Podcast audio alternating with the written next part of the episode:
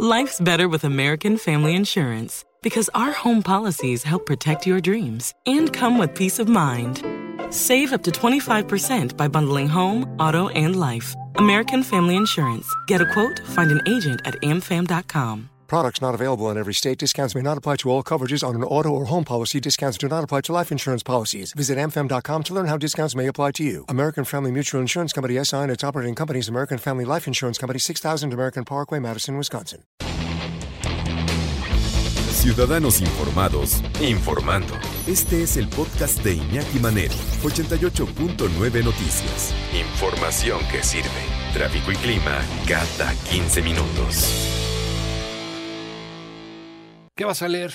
¿Qué vas a leer este fin de semana? ¿Qué te parece si aquí como cada 15 días una especialista, alguien que sabe mucho y es una enamorada de la lectura y además escritora, bueno, pues, por supuesto que podemos confiar ampliamente en ella, la doctora Tamara Trotner, y además es nuestra Witchy Woman, maestra en apreciación y creación literaria y doctora en investigación y creación literaria. ¿Cómo estás, Tamara? Qué gusto saludarte. Buenas tardes. Hola, Iñaki. Igualmente, mucho gusto en saludarlos a todos. Aquí con, fíjate que cuando estaba pensando qué novela recomendarles hoy, porque además ahorita tengo como que leí mucho en, en las vacaciones, entonces tengo unos novelones que les voy a recomendar, van a ver. Pero esta, cuando decidí, Elena sabe, que es una novela escrita por Claudia Piñeiro, me di cuenta que Claudia Piñeiro es la escritora que más he recomendado en el programa. Sí. Eh, y, e, ella escribe novela negra, Iñaki, escribe como thrillers, pero sus novelas tienen algo más que eso.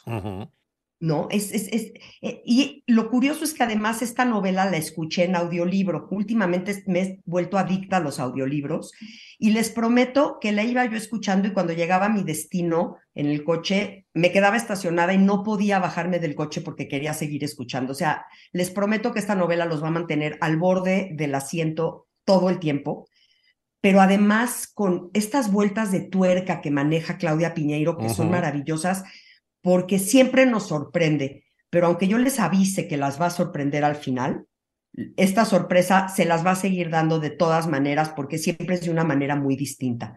Entonces, en Elena sabe, está el thriller, está la parte como policíaca, la parte de investigación, está la vuelta de tuerca, y además todos estos temas muy, muy profundos que maneja Claudia Piñeiro.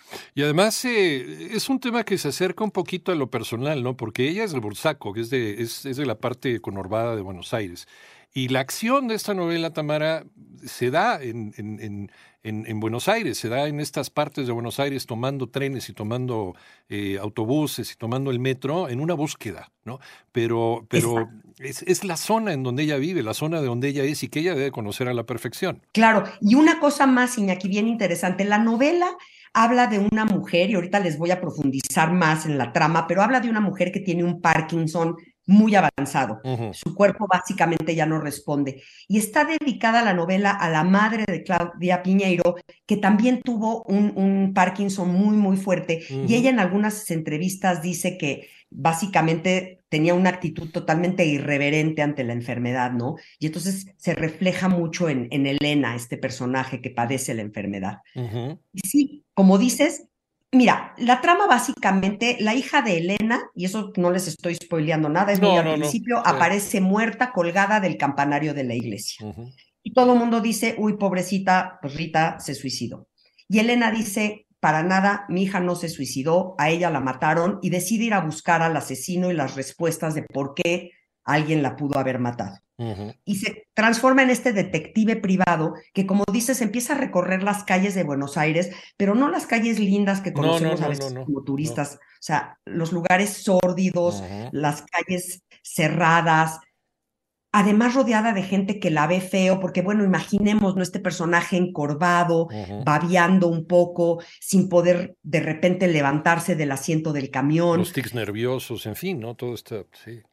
Claro, todo esto, porque, porque Claudia Piñero maneja toda la vulnerabilidad del cuerpo ante la enfermedad de una forma cruda, directa, muy dolorosa. Elena sabe de Claudia Piñeiro. ¿Quién es Elena? Pues una mujer que está buscando a otra persona que le puede dar pistas sobre qué pasó, qué pasó en realidad, qué pasó en realidad por la cabeza de, pues de su hija que se suicidó, ¿no? Se suicidó, sí, entre comillas, ¿Realmente esa fue, eso, fue lo que pasó o hay algo más?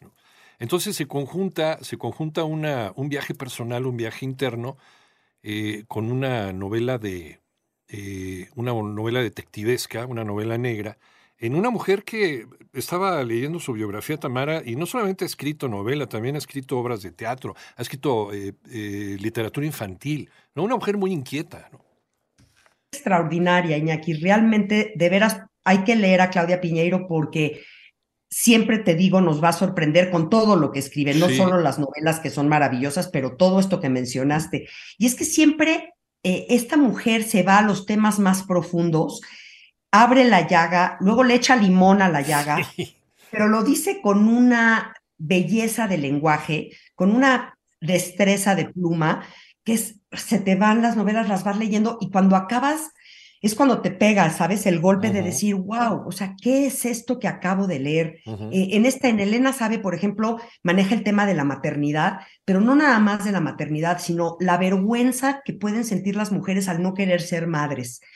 que es un tema bien importante porque la sociedad nos hace creer que venimos a este mundo para ser mamás. Y aquella mujer que decide que no quiere ser mamá es criticada, es muy mal vista. La religión, bueno, la, la, tacha y, la persigue prácticamente. Y entonces Claudia Piñero mete el tema del aborto también, ¿no? Y entonces todo, todo como la sociedad y la religión creen que son, eh, tienen el derecho sobre el cuerpo de las mujeres. ¿Cuándo, cómo, por qué, qué si te pones, qué no, qué haces con tu cuerpo?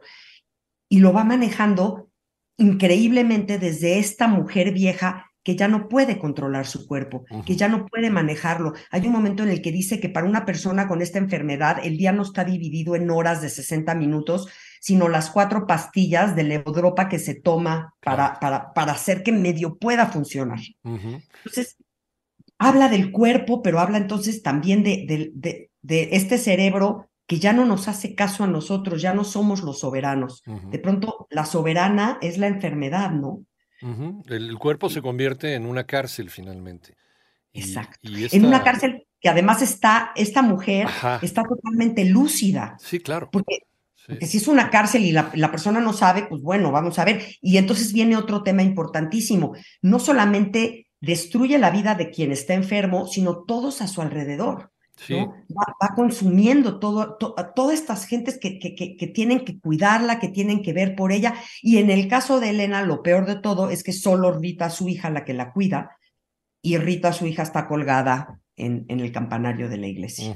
Si no, no se trata de un problema de, cognición como un Alzheimer, por ejemplo, no se trata de eh, un, deterioro de tu cuerpo donde tú estás siendo constante, este, eh, consciente y testigo de ese deterioro. Y aún así tienes una misión por cumplir. Sí, eh, y, cuando esta mujer se pone esta misión por cumplir, es cuando de repente se da cuenta de que hay veces que logramos hacer cosas que nunca pensamos que podríamos hacer. Piñero nos dice que jamás es no es una palabra aplicable a nuestra especie, porque hay tantas cosas que creemos que jamás haríamos y sin embargo, puestos en ese lugar, las hacemos. Sí, sí, cuando volteas. Para bien y para mal, ¿no? Claro, ¿Cómo, ¿cómo fui yo capaz de hacer una cosa como estas? Eh, sin spoilear, como dices, ¿qué podemos aprender de esta novela, Tamara? Van a aprender muchísimo, la van a leer en tantos distintos niveles de lectura que van a primero ver lo que es una deliciosa lectura literaria gran, genialmente escrita, y luego te digo, vamos a empezar a meternos en estas capas en donde ¿Por qué sentimos de repente culpa? ¿Por qué tenemos miedo? ¿Por qué, por qué creemos saber algo de lo que estamos seguros? Estamos convenciéndonos porque queremos que sea así.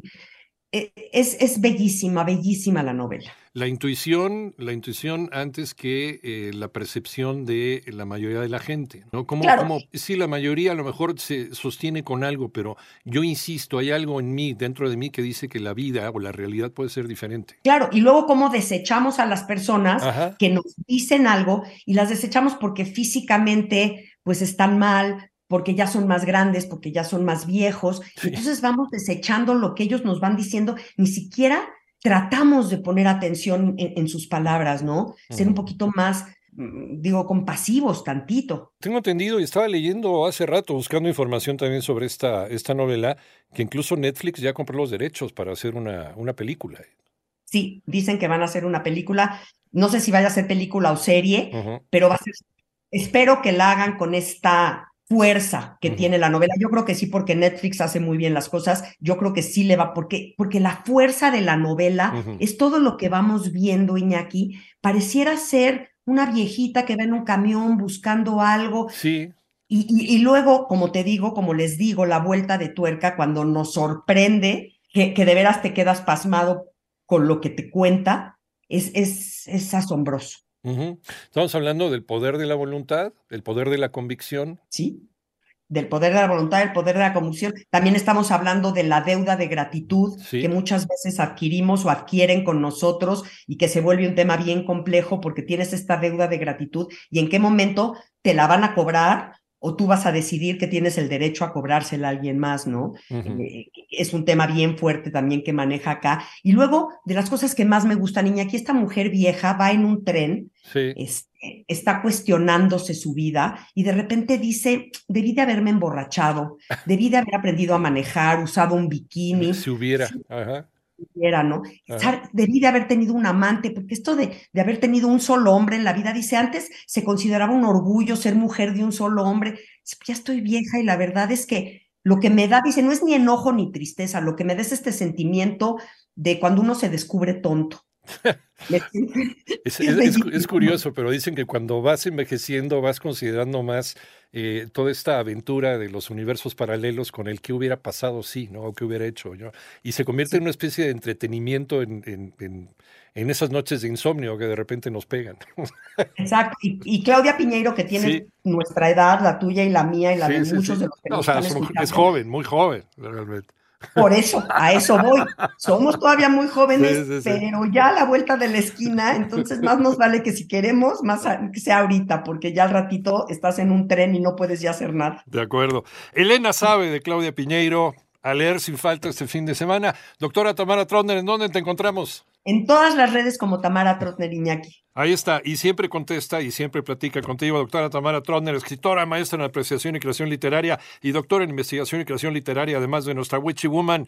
Nos vemos y escuchamos en 15 días. Claro que sí, me va a encantar. Perfecto. Muchas gracias, Tamara. Un abrazo. Un abrazo fuerte. Mucho. Feliz, fin de semana. Igualmente gracias. para ti. Gracias.